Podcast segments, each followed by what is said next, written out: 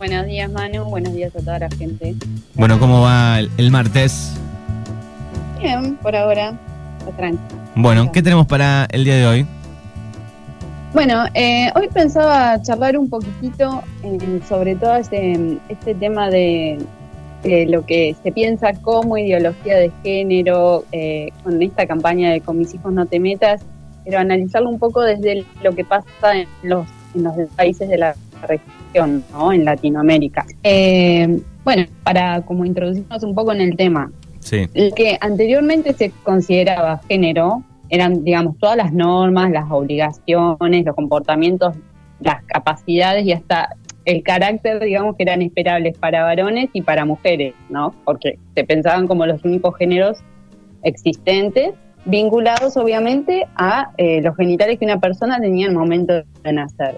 Bueno, el feminismo viene a cuestionar, ¿no? La existencia de solamente dos géneros, como así también que el género tenga una vinculación con lo genital, sino que el género se tiene como una percepción personal, ¿sí? Y además, bueno, reclamando igualdades, derechos para todos y sosteniendo que ningún género es superior a los demás, ¿sí? Y obviamente no valida la, la opresión de un género sobre otro.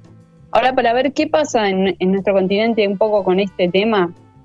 Sí, la influencia de lo que es la, la Iglesia Católica y la Evangélica, conjuntamente con poblaciones conservadoras, eh, han ido ejerciendo presión en los gobiernos y obviamente están representados en ellos también. Para pensar un poco, sí, eh, gran parte de los países eh, solo consideraban por ahí la existencia de mujeres y de varones como únicos componentes capaces de, formar un, un vínculo, ¿sí?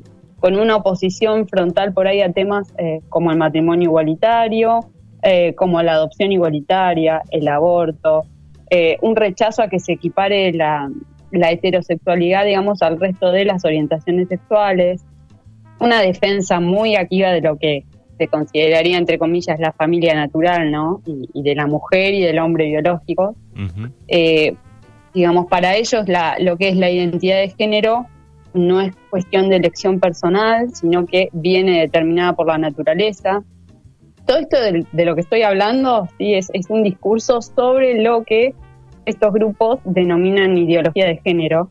En realidad es un concepto eh, acuñado, digamos, para desinformar, para falsear y para mentir respecto al uso de la teoría de la perspectiva de género y de su aplicación como una herramienta, digamos, de análisis para dar visibilidad, para comprender, para actuar sobre desigualdades. Eh, todo esto vinculado a los llamados grupos antiderechos, ¿no? Eso que estamos hablando. Para revisar un poquito, a ver qué es lo que pasa. Por ejemplo, en Paraguay, eh, con ejemplos concretos, ¿no?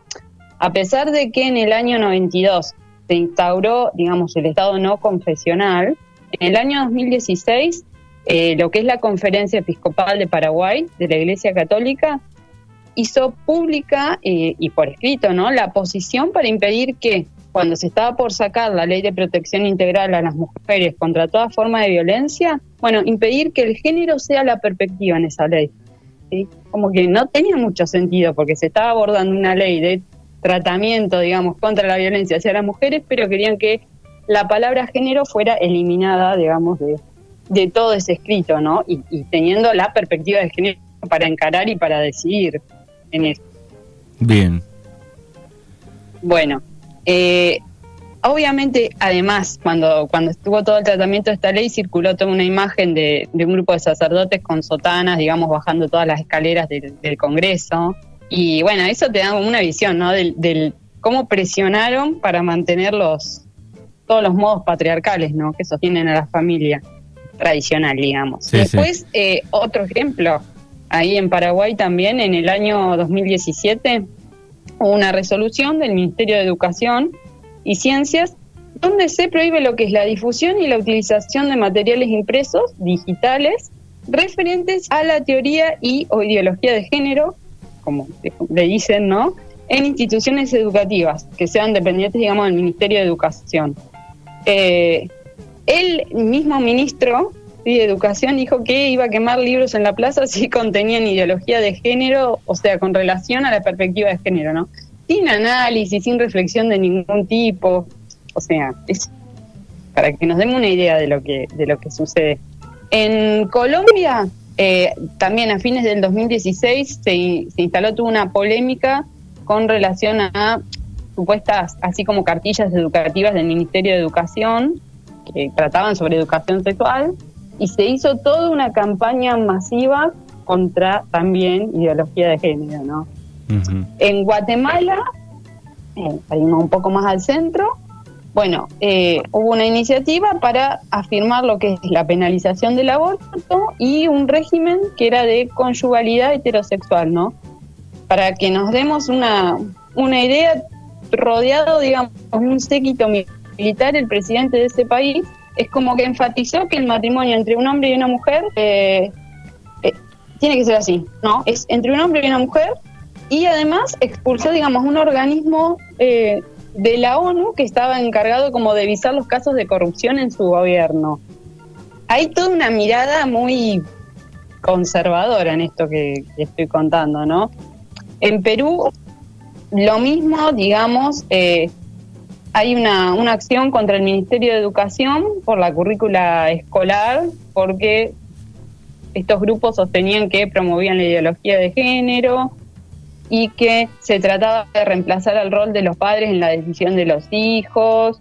Y bueno, eh, nada, una, digamos, una tergiversación de un montón de, cuestiones para irnos también al ejemplo de Brasil, digamos que desde hace unos años tiene una bancada evangélica importante. Mm, Después de la crisis, sí, que, bueno, que derivó en todo, no nos vamos a poner a hablar de eso, ¿no? Pero la, destitución de lo que era, de lo que fue de, de Dilma Rousseff cuando asumió Bolsonaro, un montón de grupos extremistas de, derecha, obviamente con influencia católica y evangélica, fortalecieron toda una campaña de odio y de violencia, no solo contra lo que son las personas LGTBI, sino contra las mujeres. Eh, hay una filósofa feminista, Judith Butler, que visitó Brasil y que fue acosada y, violentada, digamos, por grupos que la llamaban bruja y que pedían que sea quemada. O sea, eh, Jair Bolsonaro sostuvo además que lo que eran artistas y feministas fomentan la pedofilia, que tenían que ser fusilados. Con, e, desde ese lugar, ¿no? Estamos por ahí hablando. Eh, los evangélicos aumentaron mucho en Brasil, eh, inclusive en las elecciones del 2018, como que tuvieron un papel muy importante para que en combinación con otras manos, eh, con otras maniobras, no, Bolsonaro ganara la, presidencia de ese país. Eh, si nos vamos un poco más afuera, bueno, en España también estaba el Foro de la Familia que movilizó un, montón de personas, cerca de un millón, en contra del matrimonio igualitario. Esto fue en el 2005 cuando quisieron replicar acá en Argentina eso mismo, como que no tuvieron la misma capacidad de convocatoria. Pero sin ir más lejos, digamos, es la ESI eh, la propuesta de introducir el género y la diversidad sexual en, el texto normativo de la ley, ¿no? Una iniciativa que estuvo como acosada de estar viciada de ideología. Eh, hay un libro de Agustín Laje y de Nicolás Márquez, que se llama El, libro negro de la nueva izquierda. Eh, nada, donde hay una tergiversación tan grande de, líneas distintas de pensamiento feminista, trans, queer, que quedó, viste, como esos acolchados que están formados por un montón de cuadraditos distintos, todo descontextualizado, ¿sí? Eh, nada, discontinuo, pero bueno, digamos, en todos estos casos, eh, lo que es la sororidad feminista, las prácticas sexuales eh, no reproductivas y la afirmación de género, como que están asociadas a la caída de la nación, las enfermedades, los tiempos finales. Eh, no sé, los temas, los lemas, la estética de, de todos estos grupos, del discurso de los grupos antiderechos, son prácticamente los mismos, ¿no? los utilizados en los distintos países.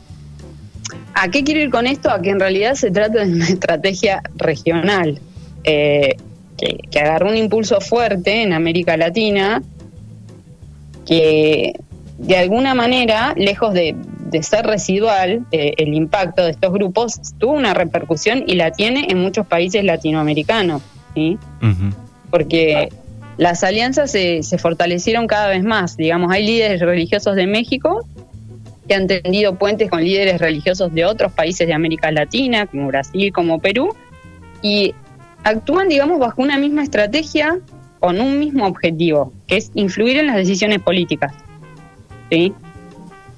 Eh, eh, los movimientos, digamos, antigénero van transitando, digamos, hacia lo que sería la, la gobernabilidad, ¿sí? ¿Para qué? Para imponer una agenda neoconservadora. ¿Se entiende a eso? Eh, no, no es que solo es un grupo de ciudadanos que... No, hay un movimiento mucho más fuerte detrás de, todo esto. Sí, sí, y que cuando eh, tal vez los, analizamos como presentar la noticia, digamos, todos juntos, en cada país, con cada ley que, que, iba para adelante o que por lo menos iba a salir, ahí te das cuenta de si, bueno, la magnitud, ¿no? De, de esto.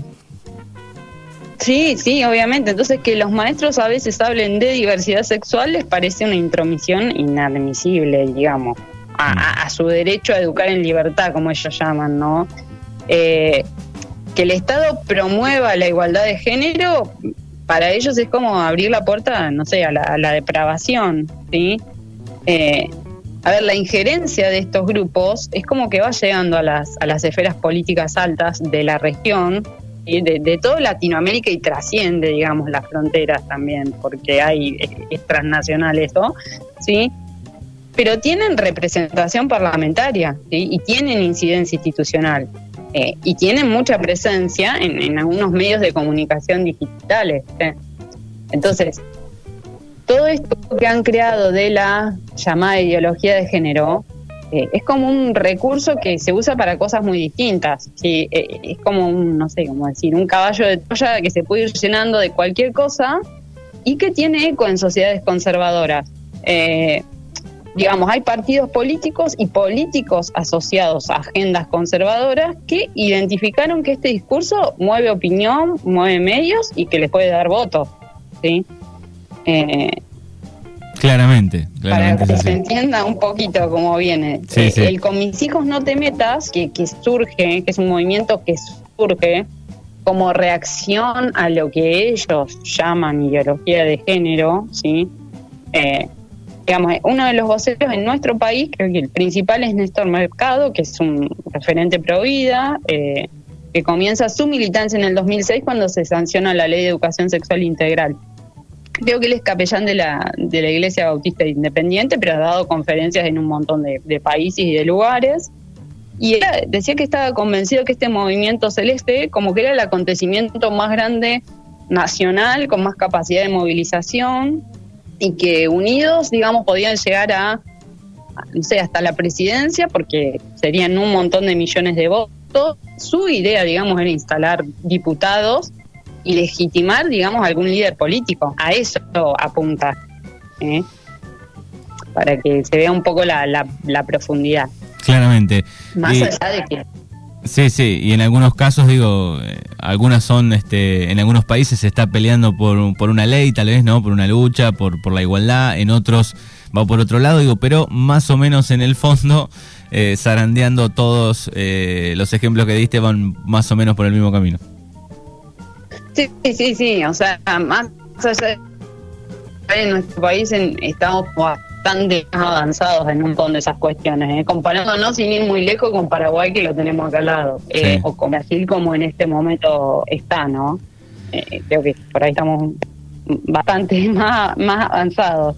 Eh, pero bueno, lo importante ¿no? de rescatar la, la necesidad de, de adoptar la perspectiva de género para que es esta cuestión de esta tendencia de valerse del término de ideología de género no, no confunda así a, gente por que está desinformada, que, está desprevenida, digamos, y, porque ha sido algo persistente quizá en, los últimos tiempos. Entonces, verlo desde la perspectiva de género que sí permite un análisis más complejo, más completo de lo que es la desigualdad social eh, y que es un instrumento más idóneo para, para lograr nuevas para lograr mejores soluciones, para poder ver, digamos, lo que son brechas y, condiciones de, inequidad ¿no?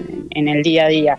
Y que emergen quizás en, sectores vulnerables de la sociedad donde el panorama por ahí es más precario, ¿no? De, lo que es la comunidad LGBTI o, bueno, con las mismas mujeres. Bueno, un poco la reflexión sobre, sobre esto para poder pensar. Muy bien, excelente. alguna otra perspectiva. Bien, Flor López aquí en Mañanas Urbanas. Te agradecemos y en 15 días nos volvemos a encontrar aquí en Activando la ESI. Bueno, muchas gracias.